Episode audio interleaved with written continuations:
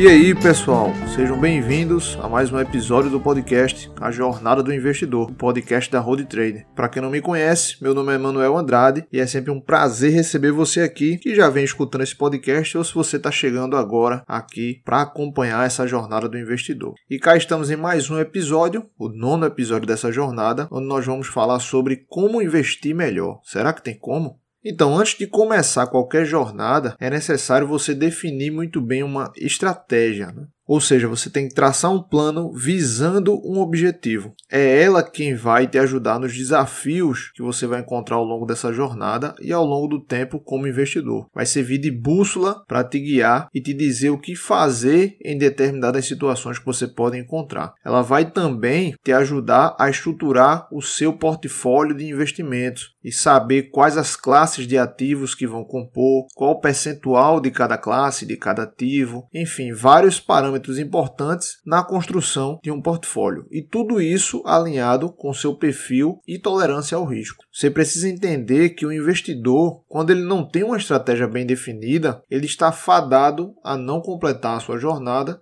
ou então pegar um caminho errado né? e acabar não atingindo os objetivos que ele almeja. Outro ponto interessante é que são poucas pessoas que vão entender e vão te falar também que uma carteira de investimentos com uma estratégia bem executada é que vai te trazer um bom retorno no longo prazo. Não é especificamente alguns ativos, é a estratégia de investimento, é a estrutura do portfólio que vai te trazer o maior retorno ao longo do tempo. Então, nesse episódio aqui, eu trago justamente uma reflexão sobre a importância do investidor definir muito bem sua estratégia e como isso vai ajudá-lo no longo prazo na construção e gestão de um bom portfólio. E então, preparados para darem mais um passo nesse capítulo da jornada do investidor? Vamos embora!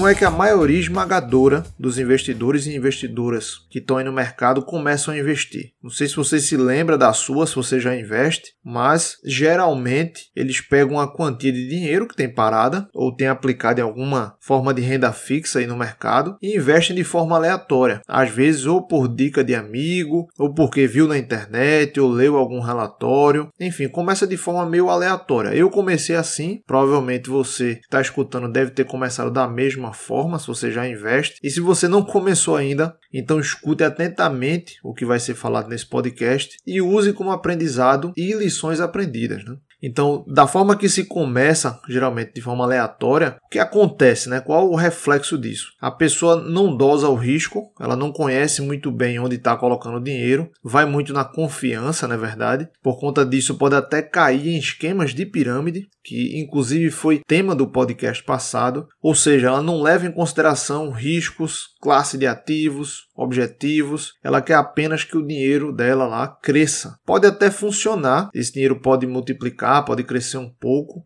mas será que isso é sustentável no longo prazo? Será que você ou esse investidor ele tem o um toque de Midas? Tudo que ele toca vai virar ouro, vai funcionar, vai dar certo? Ou será que foi sorte? Provavelmente o que acontece na maioria das vezes é um caso de sorte. Pode ser até que se o investidor repetir o mesmo processo que ele fez e que obteve um retorno, ele acabe perdendo tudo ou perca parte do patrimônio. Exatamente o que ele fez, ou seja, repetir o processo. Então isso acontece muitas vezes por falta de educação financeira e também por falta de uma estratégia, que é tão importante na parte de investimentos. Estratégia, nesse contexto né, de mercado financeiro, ela está ligada à forma como você pretende investir o seu dinheiro, estruturando uma carteira de investimentos ou portfólio, como é chamado também, para atingir determinados objetivos da sua vida. Todo investidor, eu, você, ou um futuro investidor que esteja escutando esse podcast no momento, quer ver o seu patrimônio crescer. Não importa qual a quantia que a pessoa vai iniciar, se é mil reais, se é cem reais, se é dez mil, cem mil, não importa. Isso é fato que ele quer que esse patrimônio cresça. Ele ou ela, investidor ou investidora, quer ver o dinheiro trabalhar para que possa ser usufruído lá no futuro ou para realizar algum objetivo ao longo da jornada. Né? E são esses objetivos que formam a base de toda estratégia de investimento. O ponto final onde você quer chegar é que vai definir o seu caminho até lá, concorda? Além disso, o perfil do investidor e o autoconhecimento vão ajudar o investidor no processo de construção da estratégia e, por consequência, da carteira de investimentos que for mais adequada para ele. No podcast 4, se você for acompanhar nessa playlist da Jornada do Investidor. Se você ainda não escutou, também destaco para você escutar esse episódio 4. Eu falo justamente sobre isso, sobre o perfil do investidor e a importância dele conhecer as suas capacidades e limites, né? E também traçar muito bem e também traçar os seus objetivos e metas muito bem, né? Objetivos esses que precisam ser bastante claros e bem definidos, principalmente com relação ao horizonte de tempo que você deseja realizar tais objetivos. Será que é no curto prazo? Será que é no médio, no longo prazo? E por que isso tem que estar muito bem claro? Porque isso vai definir a composição do seu portfólio de investimentos. Se você vai quer atingir algum objetivo de curto prazo, então seu portfólio ele vai ter uma determinada composição. Se é alguma coisa de médio prazo, outra composição. Se é longo prazo, outra composição. Então, esses objetivos bem claros e bem definidos, eles vão de certa forma mexer com a estrutura do seu portfólio. Quem vai te guiar nisso é justamente a sua estratégia de investimento. Com ela, você vai poder se expor ao risco de forma adequada, vai poder compor o seu portfólio com determinadas classes de ativos adequadas para os objetivos que você quer executar. E entenda que toda estratégia ela vai ter risco. Não importa qual seja, pode ser pequeno, pode ser grande, o risco vai estar sempre presente lá no seu portfólio, na sua estratégia de investimento. Mas será que tem como minimizar esses riscos? E o que eu ganho ou o que eu perco a me expor a mais ou menos riscos ao longo dessa jornada? Será que eu posso me expor a um risco pequeno para ter um grande retorno ou isso não existe? Então, essas perguntas e esses questionamentos são importantes na hora que você vai estruturar, vai utilizar a estratégia para montar um portfólio de investimentos.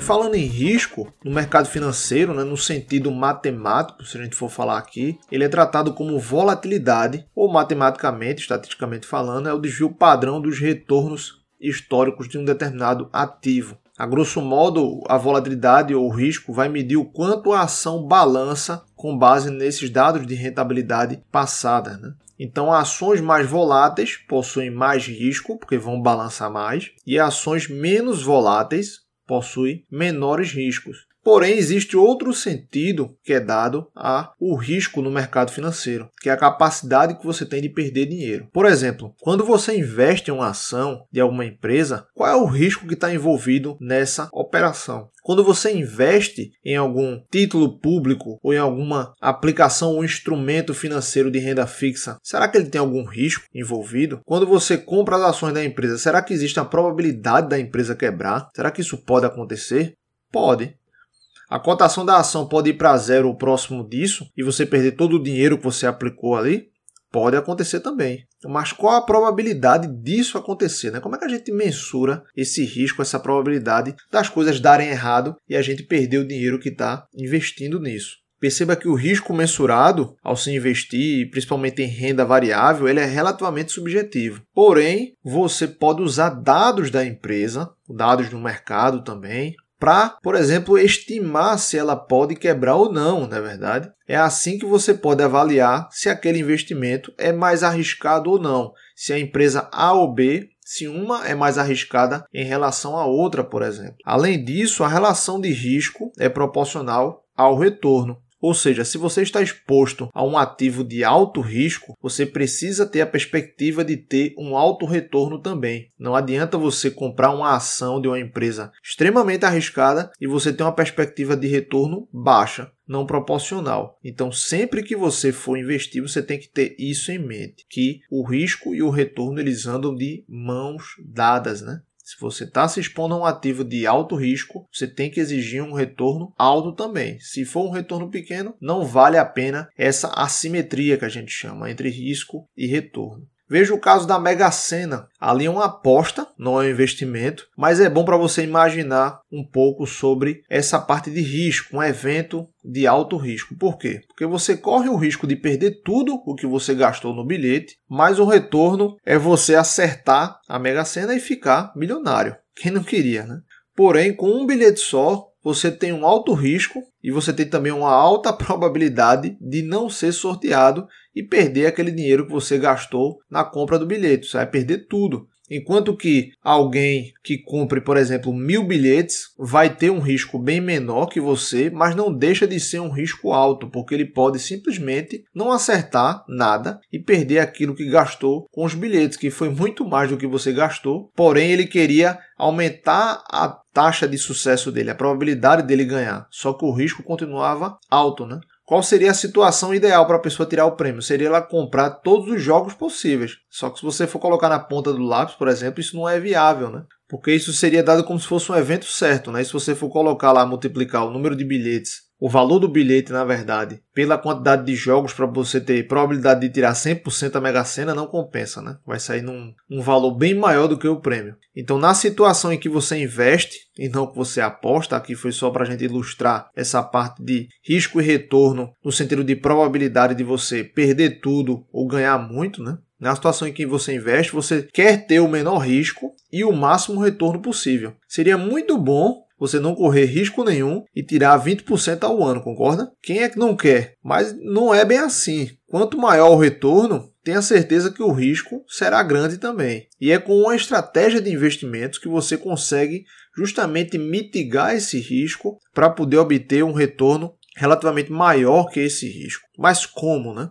Primeiro que, ao estruturar um portfólio, você deve se basear em uma estratégia, como a gente falou já aqui. Você provavelmente vai compor esse portfólio com diversas classes de ativos. Um pouco de renda fixa, um pouco de renda variável, alguns investimentos internacionais, aí tem um pedacinho de ouro também, criptomoedas, enfim. Você vai compor um portfólio. Cada ativo vai ter um risco associado e um retorno esperado. E é como eu disse, não tem como eliminar o risco. Todos esses ativos aí, todas essas classes de ativos, elas vão ter um risco embutido. Ele vai estar tá ali. Porém, você vai conseguir minimizá-lo, porque ao reunir várias classes de ativos, você consegue de certa forma mitigar um pouco do risco isolado de cada um. Existem classes de ativos que vão te proteger em determinados cenários, quanto outros ativos eles vão se prejudicar por determinados cenários, mas no geral, no seu portfólio, ele vai tender a crescer ou pelo menos manter o valor. É isso que você precisa focar em obter, manter o valor do seu patrimônio ou ter um crescimento real. E isso você vai conseguir através de uma estratégia onde você vai estruturar um portfólio com diferentes classes de ativos para justamente mitigar o risco e obter um retorno razoável ou adequado para o seu perfil. Você quer, na verdade, aí é que o bolo cresça de forma saudável e que mantenha o seu valor, os nutrientes, para que você possa consumi-lo em algum momento da sua vida, seja no curto, médio ou longo prazo.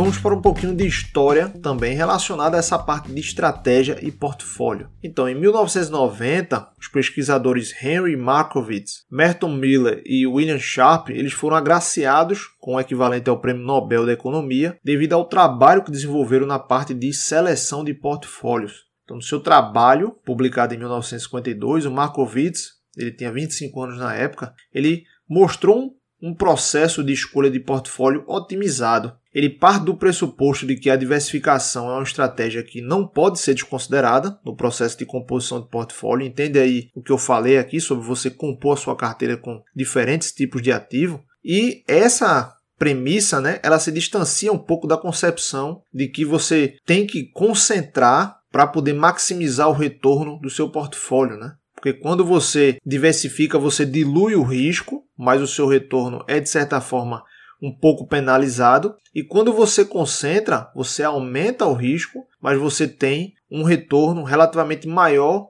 do que a pessoa que diversifica. Mas pode acontecer que a pessoa não tenha um retorno maior do que a pessoa que diversifica.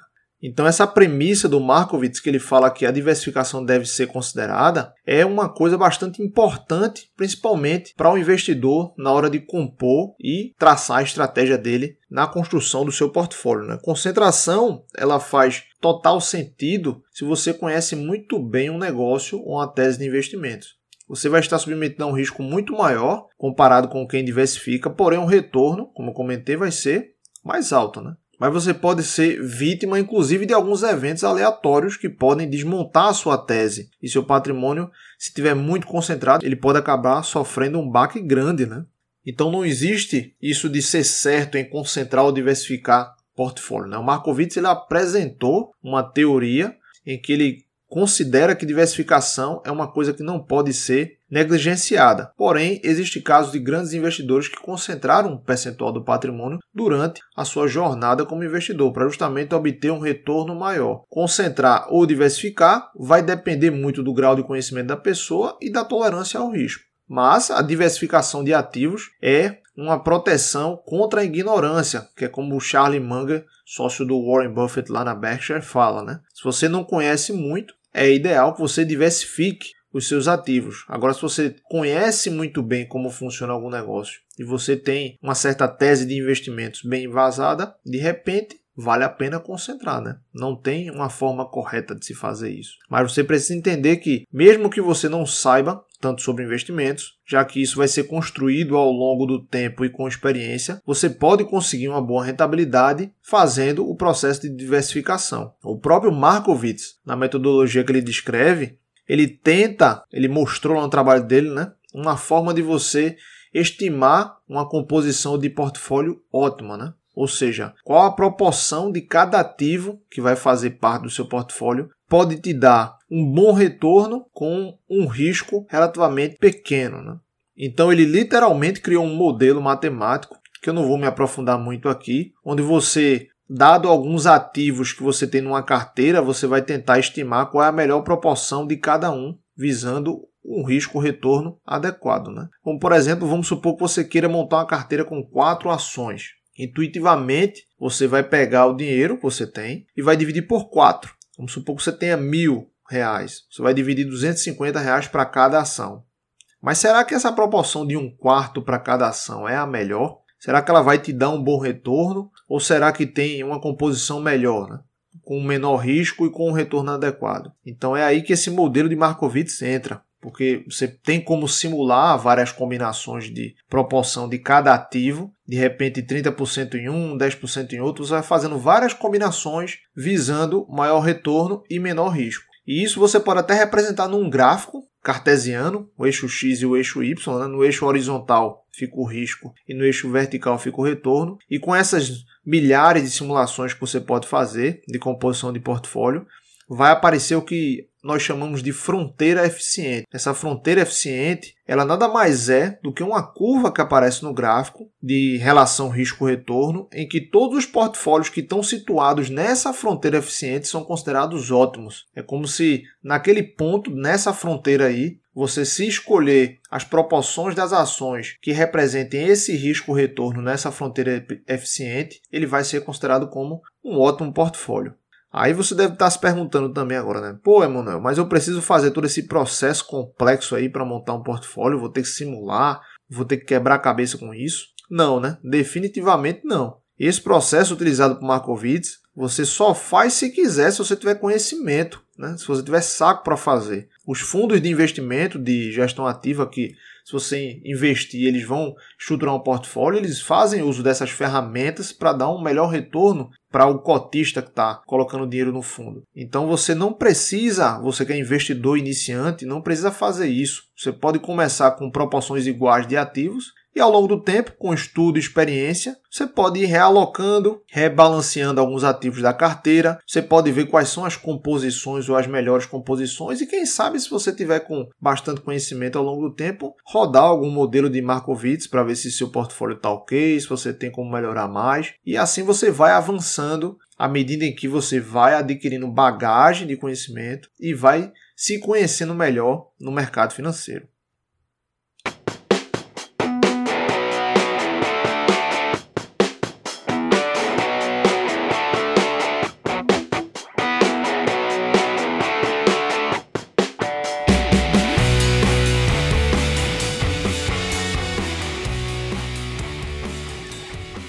E então ainda não me segue nas redes sociais, sinta-se convidado a me acompanhar e não perder os conteúdos que são publicados nela. Se você tiver Instagram e Facebook, procure lá por roadtrade. Eu também tenho um canal no YouTube, youtube.com.br roadtrade. Se inscreva lá, ative as notificações e eu vou deixar na descrição desse podcast os links para as redes sociais e para outros materiais importantes que eu compartilho lá na página e no meu site, beleza?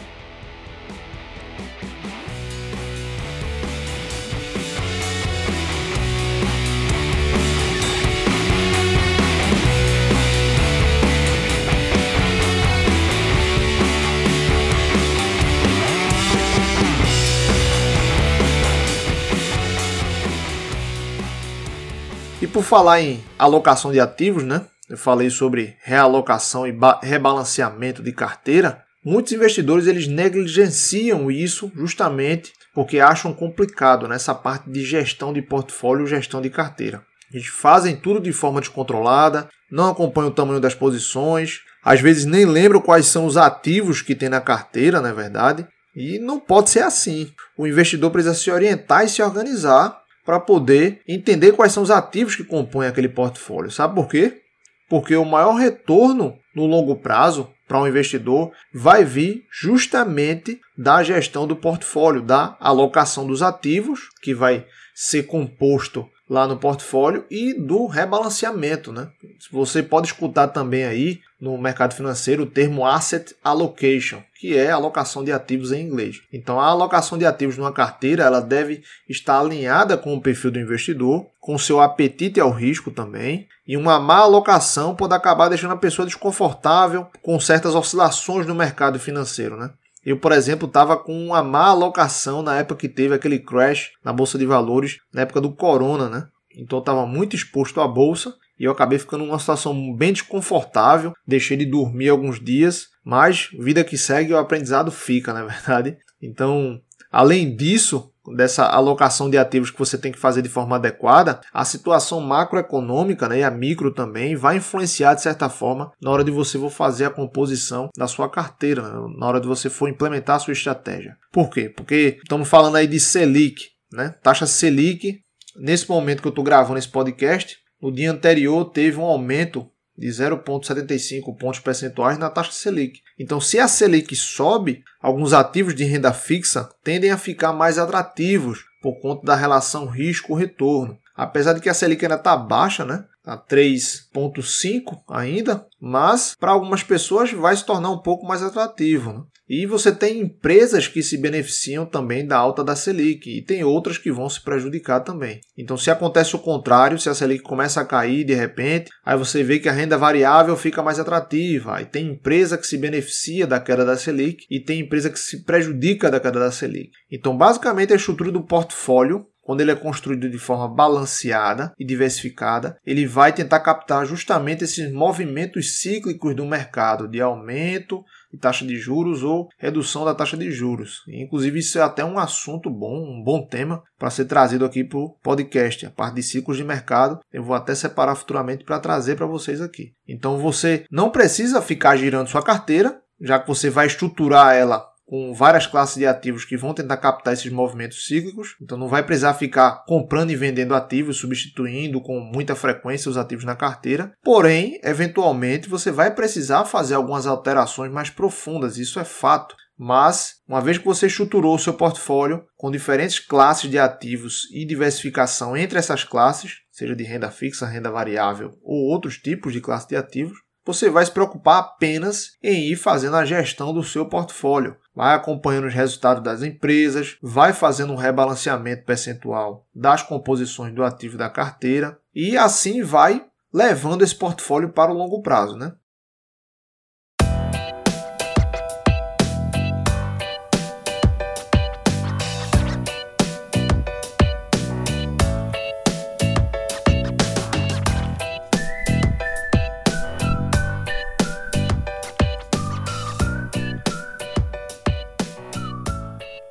Você viu que eu falei sobre rebalanceamento da carteira. Vou dar um exemplo aqui para você ver como isso é fácil e é intuitivo. Né? Suponha que você estruturou um portfólio que tenha 50% em renda fixa e 50% em renda variável e que ele esteja bem diversificado em diferentes classes. Né? Na renda fixa você tem Tesouro Direto, CDB, LCI, enfim, tem vários ativos que inclusive a gente vai falar tem várias aplicações financeiras que, inclusive, a gente vai falar sobre cada uma delas aqui no podcast. Aí você tem os outros 50% em renda variável, que pode ser em ações, em ETFs, em fundos de investimento, estão bem diversificados em setores do mercado também. Então você tem 50-50 separado aí. Aí vamos supor que de repente a parte de renda variável, as ações comecem a disparar entra no que a gente chama de bull market. O mercado começa a ficar com viés comprador e começa a subir muito. E de repente, o seu portfólio agora ele está com 60% da carteira em renda variável e 40% em renda fixa. Isso aí acontecendo devido a alguma valorização expressiva da parte de renda variável. Então você precisa rebalancear. Por quê? A sua estratégia inicial era 50% em renda fixa e 50% em renda variável. Como a parte de renda variável ela cresceu muito, o que é que você pode fazer? Ou você vende uma parte da renda variável e realoca na renda fixa para tentar trazer ali por 50%, 50% para cada um, ou então você aporta mais na renda fixa para fazer crescer essa parte e voltar ela para os 50%, já que ela está no 40% e ficar alinhado com a sua estratégia. Você definiu que quer 50-50, então tem que se manter nessa estratégia. E esse rebalanceamento você precisa fazer de forma periódica, de repente de forma mensal ou a cada dois meses. Você tem que assumir um compromisso pessoal de tirar um dia para sentar e olhar os seus investimentos. Pode ser mais de um dia, dois dias, enfim, vai de acordo com o gosto da pessoa. Né? Então você tira um tempo para analisar a sua carteira de investimentos, para rebalancear, para ler sobre assuntos relacionados aos ativos que estão na sua carteira e precisa fazer essa gestão de portfólio para justamente colocar ela nos trilhos, né? Porque depois de um tempo começa a sair um pouquinho do trilho e você vai realocar novamente ela no trilho. E assim vai levando, conduzindo essa sua carteira com uma determinada estratégia para que você consiga seguir na jornada do investidor de forma metódica e de forma que você consiga chegar no ponto final seguindo pelo caminho que você traçou, não é verdade?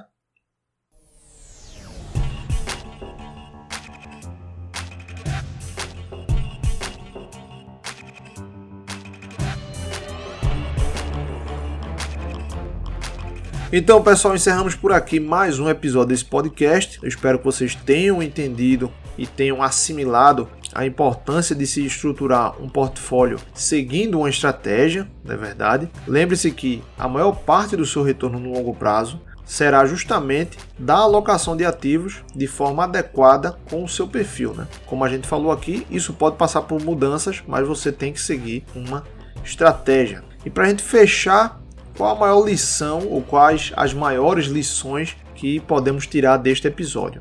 A primeira delas é tenha uma estratégia bem definida para galgar bem a sua jornada. Eu estou destacando muito bem e com ênfase essa palavra estratégia porque é isso que vai te manter nos trilhos, como eu comentei. Se você começa a investir na doida, como a gente chama aqui, ou de forma aleatória, sem método, você vai acabar prejudicando a execução dos seus planos e pode acabar, inclusive, comprometendo também a rentabilidade do seu patrimônio.